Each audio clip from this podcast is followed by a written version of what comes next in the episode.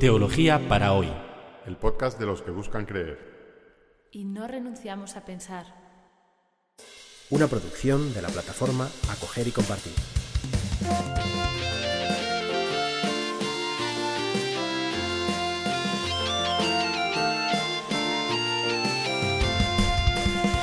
Bienvenidos al episodio 64 de Teología para hoy, en el que vamos a seguir hablando de las bienaventuranzas. Si recuerdan, en el episodio anterior hicimos una introducción general a este tema, a las bienaventuranzas, y comentamos la primera de ellas, dichosos los pobres de espíritu, porque de ellos es el reino de los cielos. En este episodio vamos a continuar con las siguientes bienaventuranzas. Felices los que lloran porque serán consolados. Se lo leo en griego.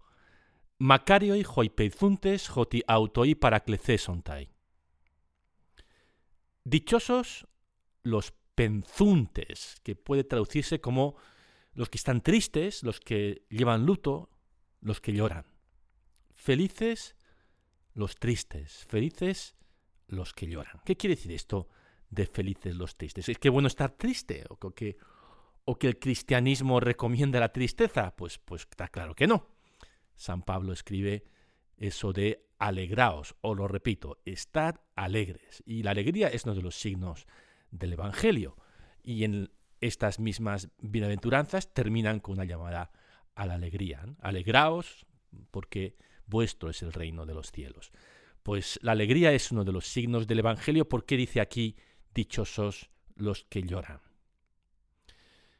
El verbo llorar o penseo, que es el que aparece en el texto griego, es sobre todo llevar luto. ¿eh? Llorar la pérdida de algo o de alguien es estar triste porque uno ha perdido. ¿Y, qué, y qué, es? Y esto nos, hace, nos, nos, lleva a pensar en el tema del luto, ¿no? que es un tema que, que en nuestras sociedades occidentales se ha vuelto algo casi tabú. La, cultura occidental ha destabuizado el sexo y ha tabuizado la muerte. Y, esto de llevar luto es algo que se debe hacer casi de forma vergonzante, lo más rápido que puedas, pasa página y, no llores en público.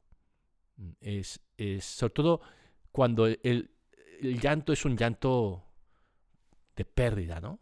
Uno se puede permitir el lujo hoy de llorar por cuestiones emocionales en la tele, pero declarar que está de luto, declarar que es un perdedor, que ha perdido, eh, es algo que no se lleva. Y, y sin embargo, en este llanto encontramos algo muy fundamental de lo que significa ser humanos. ¿no?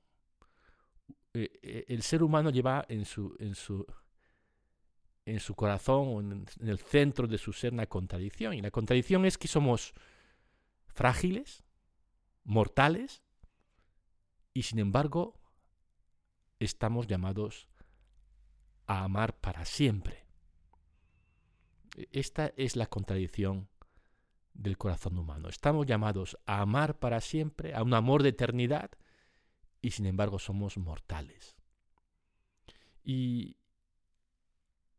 llevar luto es el, que, el precio que pagamos por esta condición o, mejor dicho, por no resignarnos a no amar, ¿eh? por perseverar, decir, pues a pesar de todo, amo, aunque me toque perder. Eh, eh, este llanto de la bienaventuranza, este llevar luto, dichosos los que llevan luto, dichosos los que lloran, hace, apunta al corazón de esta, de esta contradicción humana. Dichoso viene a decir esta bienaventuranza, el que reconoce esta condición frágil, mortal, y al mismo tiempo llamado a amar. Dichoso el que reconoce esta condición y no teme expresar el dolor por el amor perdido. Porque si amas, tarde o temprano perderás. O, te perderán. Es decir, el amado, las personas que tú amas morirán o, o morirás tú antes que ellos. Y, y serán ellos los que lloren tu muerte, si no eres tú el que llore su muerte. Pues bien, dice Jesús, dichosos los que lloran, porque serán consolados. Dichosos los que no se resignan a no amar, los que a pesar de ser de reconocer esta fragilidad nuestra, esta mortalidad nuestra, están dispuestos a seguir amando, aunque les cueste el llanto, porque serán consolados, dice Jesucristo. Todas las bienaventuranzas presuponen una comunidad, la comunidad de los cristianos. Las virtudes, decíamos ya antes, no se cultivan en, en solitario, necesitamos de otros, ¿eh? de la comunidad. Pero yo diría que esta bienaventuranza del llanto es quizá la más comunitaria de todos, porque cuando estamos así, frágiles por el llanto o el luto, es cuando más necesitamos a los demás. Y esta bienaventuranza, para que no suene cínica, para que no sea una, una, una especie de exabrupto cínico, dichosos los que lloran, allá tú que llores, ¿no? No, no, decir dichosos los que lloran quiere decir, y aquí tienen mi hombro para que pueda llorar encima. Eh, eh, es, presupone una comunidad que se hace solidaria con el que llora. Y por eso puede llorar. Es decir, te puedes, puedes permitir el lujo de llorar porque no van a abusar de tu vulnerabilidad. No se van a reír de ti. La bienaventuranza del llanto, esta segunda bienaventuranza, presupone una comunidad en la que no necesitas presentarte siempre como fuerte y seguro. En un, grupo de, de, seres humanos entre, en medio de los cuales puedes permitirte el lujo de llorar. Dichosos los que lloran, porque de ellos, porque ellos serán consolados. Vamos con la tercera bienaventuranza. Felices los no violentos, porque heredarán la tierra. La traducción oficial de la Conferencia Episcopal Española dice dichosos los mansos. Lo que pasa es que la palabra manso en español hoy tiene unas connotaciones como de bueno, pues no hacer nada, ¿no? De una cierta pusilanimidad. La palabra que encontramos en el griego, praeis, tiene un, es una palabra que, tiene un amplio abanico de, significados. Puede, quiere decir amable, apacible, dulce, manso, humilde. Y, yo creo que una buena traducción es no violento. Felices los no violentos porque heredarán la tierra. Porque la mansedumbre, Jesús dice, yo soy manso y humilde de corazón, yo soy praus, eh, la, misma palabra griega, y humilde de corazón. Jesús, la mansedumbre de Jesús no es la mansedumbre del que le da igual todo, ¿no? o del que ante, ante la injusticia o la, o la violencia no reacciona, ¿eh? se queda ahí, pues eso, manso. No, la, la tradición evangélica es una tradición de no violencia, es decir, de vencer el mal a fuerza de bien es un impulso hacia la justicia armado de tenacidad y de una resolución muy clara de no utilizar los medios, los mismos medios que los malvados. ¿no? A mí mm, hay figuras, ¿no? Gandhi, que no era cristiano, practicaba la no violencia. Martin Luther King, entre los cristianos del siglo XX, destaca por esta virtud de la no violencia. Y él, en mitad de, el momento más duro de la lucha por los derechos civiles, escribía así. Lo leo. Igualaremos vuestra capacidad de infringir sufrimiento con nuestra capacidad de soportar el sufrimiento. Confrontaremos vuestra fuerza física con la fortaleza del alma. No os odiaremos pero no podemos obedecer en conciencia vuestras leyes malvadas. Hacednos lo que queráis. Amenazad a nuestros hijos, y todavía os amaremos. Venid a nuestras casas a altas horas de la noche y llevadnos a una carretera desolada y golpeadnos y abandonadnos allí. Y todavía os amaremos. Poned bombas en nuestros hogares y pasaos por nuestras iglesias de madrugada y bombardeadlas también y todavía os amaremos. Pero os desgastaremos con nuestra capacidad de sufrir, Y al alcanzar la victoria no solo ganaremos nuestra libertad, apelaremos de tal modo a vuestro corazón y vuestra conciencia que os ganaremos a vosotros en el proceso. Y nuestra victoria será una doble victoria. Manso no parece ser el calificativo para un hombre así. Mejor no violento. Jesús dice, dichosos los no violentos, dichosos los no violentos porque ellos heredarán la tierra. Suya será esa doble victoria. Pasamos a la siguiente bienaventuranza. Felices los que tienen hambre y sed de justicia, porque serán saciados. En el Evangelio de Lucas lo que leemos es, dichosos los que ahora tenéis hambre. Y, ahí, hambre es hambre, hambre es no comer. Y, y las bienaventuranzas de Lucas lo que hacen es reivindicar la dignidad de las personas que no tienen nada, que pasan hambre. No, no son personas dejadas de la mano de Dios, son preciosos. Dichosos los que tienen hambre, dice Cristo en la versión del Evangelio de Lucas. Tienen dignidad, merecen ser ayudados, merecen ser...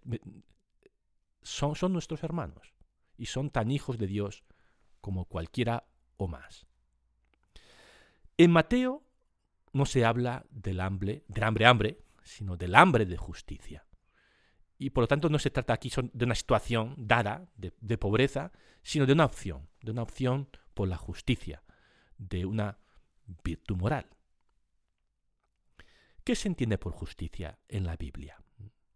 En la Biblia, justicia, dikaiosune, que aparece aquí en el griego, quiere decir una buena relación con Dios, que fundamenta una buena relación entre los humanos.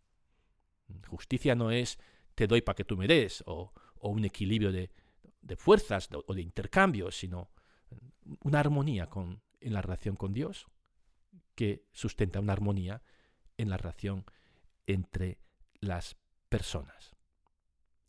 Y eso es lo que anunciaba Jesús, el reino de Dios, que es una posibilidad nueva de acceder a Dios, de Dios se hace presente en mi vida y eso me lleva a imaginar y realizar otro tipo de relaciones entre las personas.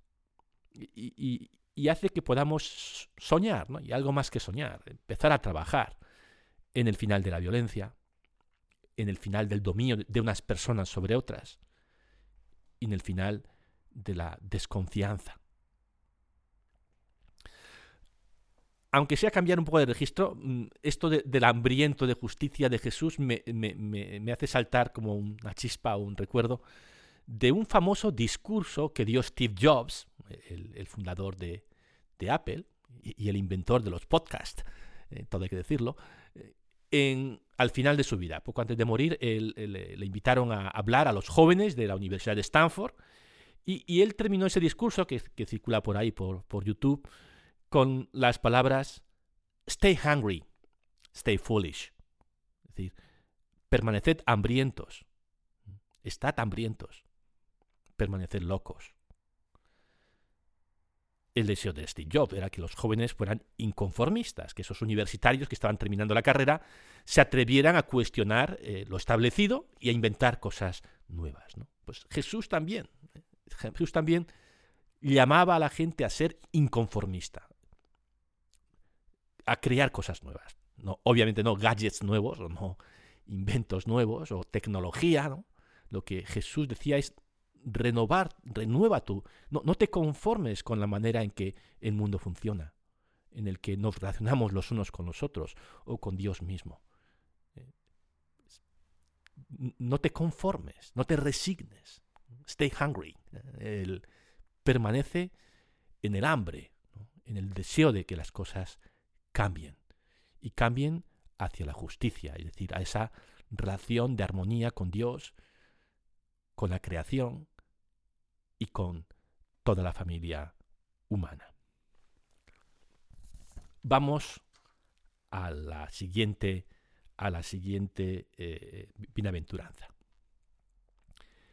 Felices o dichosos los misericordiosos porque alcanzarán misericordia.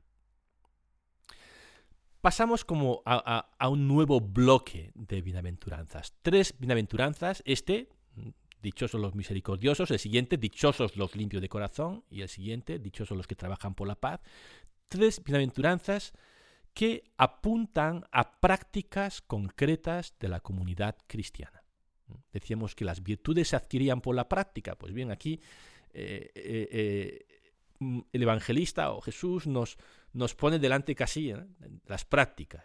Dichos los misericordiosos. ¿Y cómo llega a ser uno misericordioso? Practicando la misericordia, ¿no? ¿Y cómo llega a ser uno puro de corazón? Pues también a través de ciertas prácticas y no digamos los que trabajan por la paz. Trabajar por la paz nos convierte, nos hace ser un cierto tipo de personas. Felices los misericordiosos porque alcanzarán misericordia. En griego, Makarioi hoi eleemones hoti autoi eleecesontai. El misericordioso, ¿qué es la misericordia? ¿Quién es una persona misericordiosa? El misericordioso es, uno, una persona que, primero, es capaz de empatizar con el sufrimiento de otro. La misericordia arranca en las emociones, en los sentimientos. Cuando veo a alguien sufriendo, no me da igual. Es que casi, y dicen los neurólogos, ¿no? que tenemos incluso eh, neuronas en el cerebro capaces de replicar el sufrimiento que estamos viendo o percibiendo y, y sufrir con el que sufre, empatizar con su sufrimiento, compasión, padecer con me duele que te duela. Eh, eh, eh, entro en una, en una especie de, de sintonía emocional contigo porque tú estás sufriendo. Pero la misericordia no se queda en un sentimiento. La misericordia, el sentimiento moviliza a la persona a hacer algo para remediar esa situación de sufrimiento. Y tenemos ahí eso, estas dos fases de la misericordia, ¿no? la, fase emocional y la fase efectiva o concreta. La palabra griega para misericordia, que aquí encontramos la palabra misericordioso, que es eleemones, misericordia se dice eleemosine. Y de la palabra griega eleemosine se deriva la palabra española limosna. El emosine se convierte en limosna. Son palabras, eh, la, palabra española deriva directamente de la palabra griega. Una, la manera fundamental de practicar la misericordia en el contexto de Jesús era dar limosna. Y dar dinero sigue siendo una de las formas pues, más sencillas, pero también eficaces, de, de ayudar a una persona en necesidad. ¿no?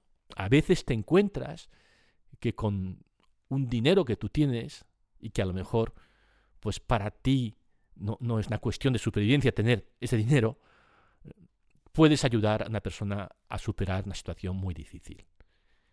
Yo alguna vez que me encontraba así, es, eso es como, como cuando uno va a las rebajas, ¿no? Dice, esto es un chollo. Con este dinero que yo tengo puedo solucionar un problema que a esta persona le está costando un montón, ¿no? No, hay que dudarlo. ¿eh? Esos chollos no hay que dejarlos, no hay que dejarlos escapar. Hay que eh, eh, dar dinero a veces es, es una manera muy eficaz, muy, válida de, de ayudar, de, de, ejercer la misericordia. Pero no es la única. Y ya en la tradición de la Iglesia tenemos las, las 14 obras de misericordia, ¿no? Las siete corporales que son dar de comer al hambriento, dar de beber al sediento, vestir al desnudo, visitar a los enfermos, liberar al cautivo, dar posada al peregrino y enterrar a los muertos. Y las siete obras de misericordia espirituales, que son enseñar al que no sabe, dar buen consejo al que lo necesita, corregir al que yerra, perdonar las injusticias, las injurias, perdón, perdonar las injurias, los insultos, consolar al triste, sufrir con paciencia los defectos del prójimo, rogar a Dios por los vivos y difuntos. Ya, ya la tradición de la Iglesia abre el abanico ¿no? de, del solo dar dinero, de la, limosna, a estas 14 obras de misericordia. Y podemos actualizar y seguir expandiendo estas obras de misericordia. Yo qué sé, manifestarse para defender la tierra, para defender la, la integridad de la creación. Ofrecer ayuda legal a los que no tienen papeles organizarse para recaudar fondos y construir escuelas para niños y niñas allí donde no hay escuelas, o hospitales o clínicas. Denunciar el abuso que se está haciendo a un menor o, el, o el maltrato a una mujer. Tantas maneras de ejercer la misericordia en el mundo de hoy. Pero en cualquier caso, ser misericordioso comporta tener corazón, tener esta capacidad de, no cerrarse a las emociones que, genera el, sufrimiento. No solamente las emociones bonitas, sino eh, un corazón abierto al sufrimiento de los demás y dispuesto a actuar de una manera inteligente y eficaz.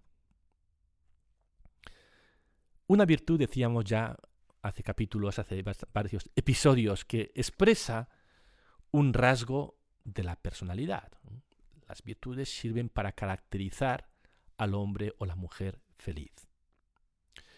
Pero la misericordia, además de caracterizar a Jesús, caracteriza al mismo Dios, al Padre. En el Evangelio según San Lucas podemos leer, Sed misericordioso como vuestro Padre es misericordioso. Adquirir esta virtud de la misericordia nos hace imitadores de Dios, nada menos.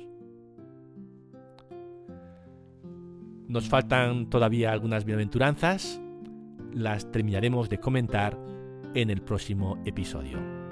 Que tengáis una estupenda semana.